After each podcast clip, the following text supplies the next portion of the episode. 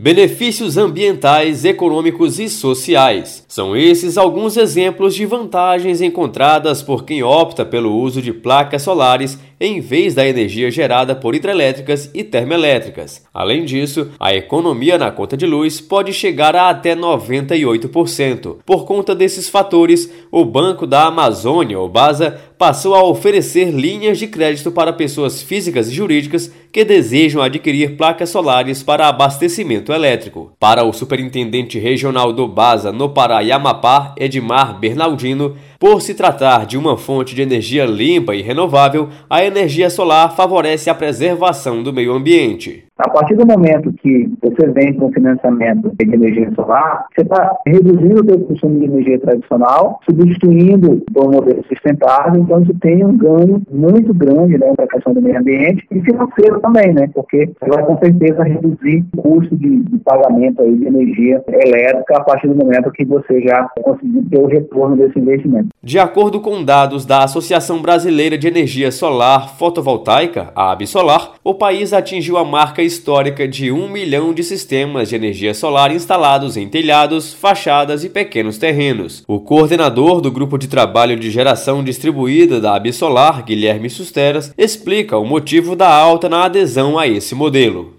Primeiro fator tem a ver com o aumento da tarifa de energia. Né? A energia elétrica, que antes talvez fosse o quarto ou quinto item principal custo do, de uma empresa ou de uma residência, tem se tornado talvez o primeiro ou segundo item de custo.